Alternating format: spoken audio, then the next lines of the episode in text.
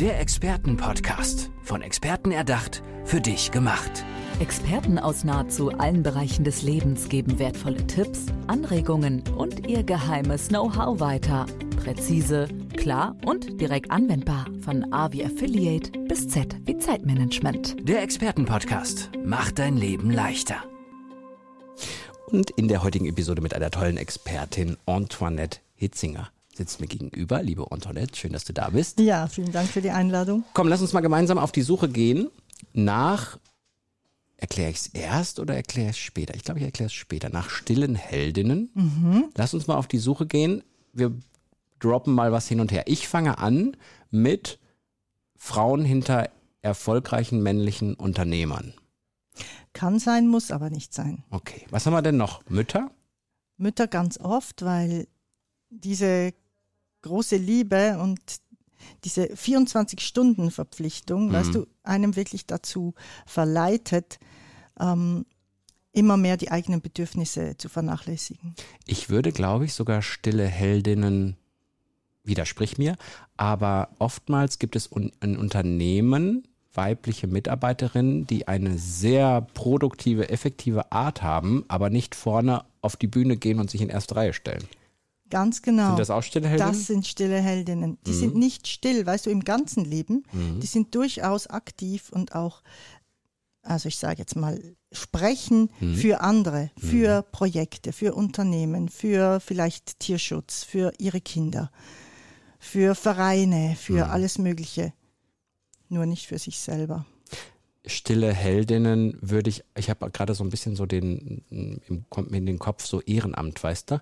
Viele mhm. Menschen machen auch so was, was Gutes und die mögen gar nicht, wenn sie so dann über sie gesprochen wird, sondern die machen das wegen einer anderen Geschichte. Das genau. Ist eigentlich auch stille Heldinnen. Ich ja, meine, es gibt auch stille Helden, aber es gibt auch stille Heldinnen. Richtig, also die ja. stillen Heldinnen und weißt du, das ist ja alles schön und gut, was die tun. Es geht ja überhaupt nicht darum, dass sie das nicht mehr tun sollen. Mhm. Es geht einfach darum, dass die Balance nicht mehr stimmt. Die stillen Heldinnen, weißt du, das sind immer die, die die Hand heben. Mhm. Hier noch einen Kuchen für den Kuchenstand mache ich. Hier mhm. noch brauchen wir noch das und das im Verein ja, ich bin da. Mhm. Elternvertreter, okay.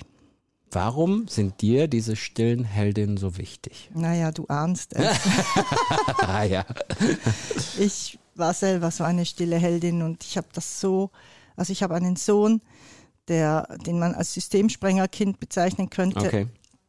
Und der hat mich wirklich auf die Knie gezwungen. Also ich habe so viel gemacht und für alle versucht da zu sein. Also natürlich für meine anderen Kinder auch und für ihn und für meinen Mann und den Haushalt und die Pferde und den Hund und die Meerschweinchen.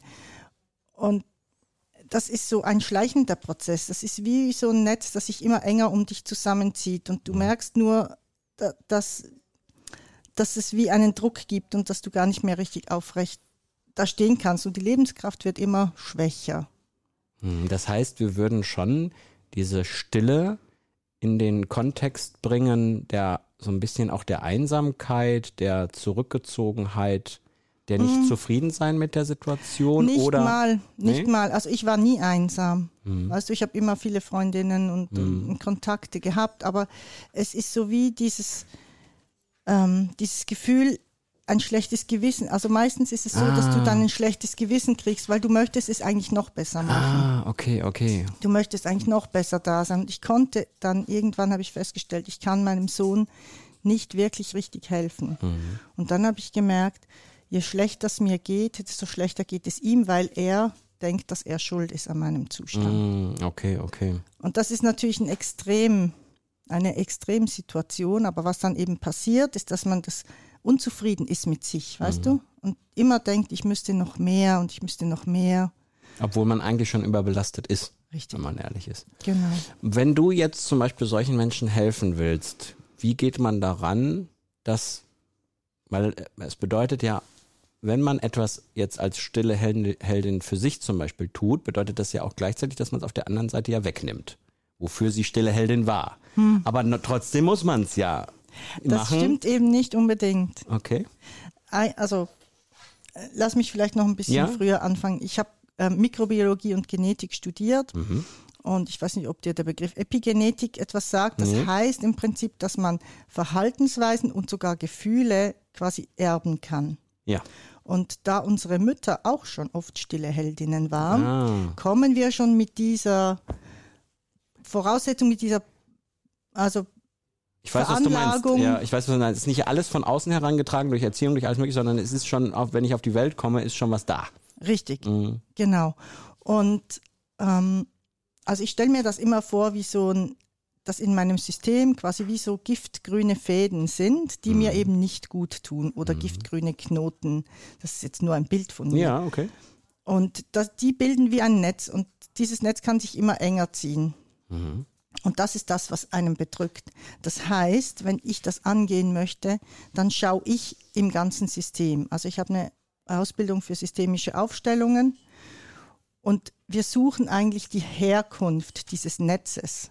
Und dann mhm. ist es gar nicht so, dass ich jetzt sage, also du tust jetzt das nicht mehr oder du besuchst jetzt deinen Vater im Altersheim ja, nicht weil mehr. Weil das ist äh, kontrapol oder das hilft nicht, weil derjenige es selber ja gar nicht umsetzen kann und wenn er es umsetzt, ist es nicht nachhaltig. Ja. Genau, mhm. sondern es geht vielmehr darum, wie, wieder diese Quelle der Lebenskraft ähm, ins Sprudeln zu bringen. Mhm. Und das kommt eben dann zustande, wenn dieses ganze Giftzeugs aus dem System rausgelöst wird. Und das kann man tatsächlich tun.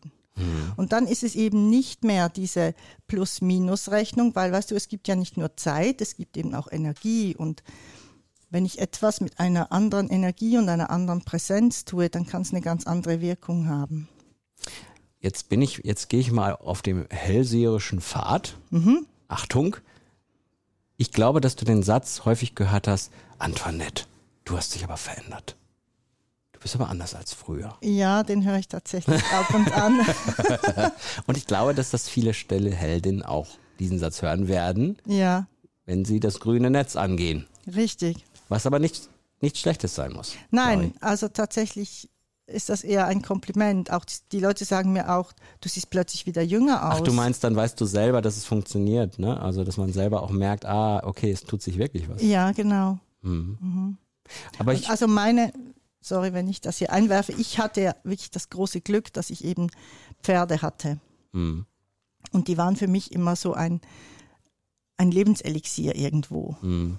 Pferde oh. sind so, die können so mit Energie ganz gut, ne? Also die, die können ganz gut und mh. tatsächlich ist es so, dass äh, eine zufriedene Pferdeherde, die, die die stellt so eine Energie her über ihr Herzfeld, das einfach total kräftigend und beruhigend ist. Wenn mm. wir mhm. schon nur da sind, wir müssen gar nichts tun, ja, die mm. fressen ihr Heu und wir merken, ah, das ist wie Waldbaden hoch 70. Okay. Genau, und das war mein Glück, das war wirklich mein ähm, Durchhalte-Tool. Mm. Also manchmal haben meine Kinder auch gesagt, du Mama, also du bist jetzt echt hier so gestresst. Geh mal zu den Pferden. Geh mal in den Stall, dann bist du nachher wieder normal. Hast du wahrscheinlich nicht am Anfang verstanden, was sie da meinten, aber dann irgendwann schon. Ja, sehr, sehr, äh, ich kann es mir gut vorstellen. Ich kann es mir gut vorstellen und ich meine, von den stillen Heldinnen haben wir ein paar in der Gesellschaft. Ja, auf jeden Fall. Da sind nicht wenige. Genau. Und was ich eigentlich sagen wollte, warum ich die Pferde auch ins Spiel gebracht habe, ähm, die Pferde helfen mir bei den Aufstellungen. Also ich mache tatsächlich Aufstellungen in der Pferdeherde und das kann ich natürlich nicht versprechen, aber ganz oft nehmen Pferde ähm, Positionen darin ein. Mhm. Also spielen quasi mit in bei, dem Spiel. Bei der Aufstellung macht man das doch so, dass man zum Beispiel Familienmitglieder positioniert und dann über den Abstand etc. und über viele andere Dinge noch sagen kann, warum der da jetzt steht, warum er da steht. Ja, wohin ja. der ausgerichtet ist, mhm, wie, genau. wie, das Körpergefühl ist und ja. so weiter. Genau. Ja, sehr interessant, finde ich, finde ich, finde ich sehr spannend. Hm. Mm. Manche werden Schwierigkeiten haben, loszulassen. Könnte ich mir vorstellen. Die sind zwar überfordert, die sind die sind unzufrieden, aber ich glaube, der Weg hin zu sagen, ich gehe das an, mhm. das ist, glaube ich, die größte Hürde, oder? Also bei mir war es tatsächlich unter anderem ein Kinderbild von mir, das ich schon jahrelang in der Küche in so einen Bilderrahmen reingesteckt hatte, von einem Bild, das mir mein Sohn mal gezeichnet hat. Und plötzlich bin ich, habe ich dieses Bild richtig gesehen, da bin ich vielleicht neun Jahre alt. Und dann hat es mich so durchzuckt, habe ich irgendwie gemerkt, mein Gott, was habe ich diesem Kind geboten in meinem Leben, weißt du? Mhm. Ist das irgendwie alles? War mhm. das jetzt?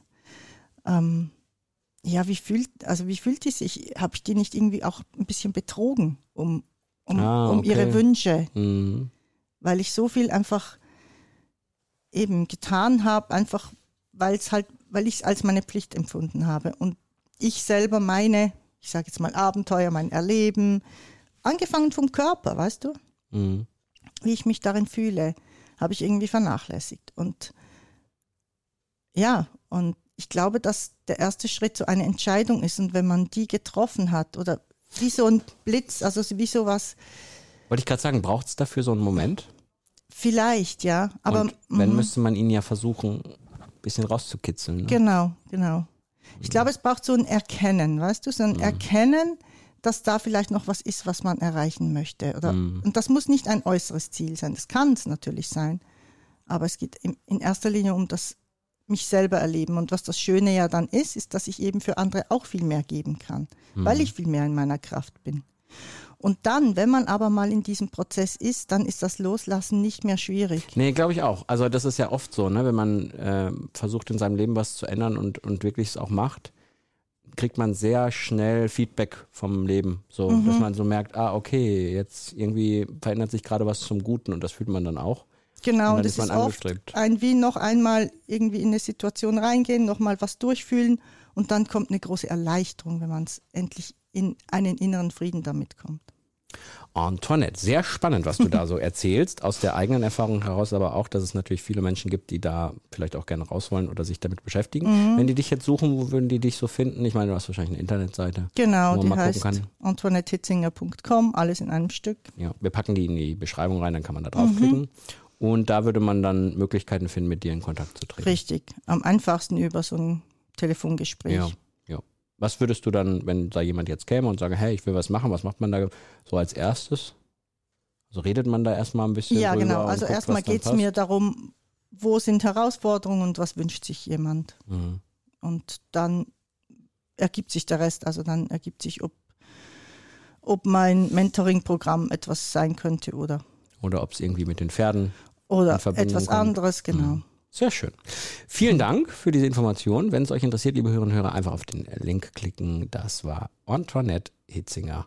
Danke, dass du da warst. Sehr gern. Bis dann. Ciao. Der Expertenpodcast. Von Experten erdacht, für dich gemacht. Wertvolle Tipps, Anregungen und ihr geheimes Know-how. Präzise, klar und direkt anwendbar. Der Expertenpodcast macht dein Leben leichter.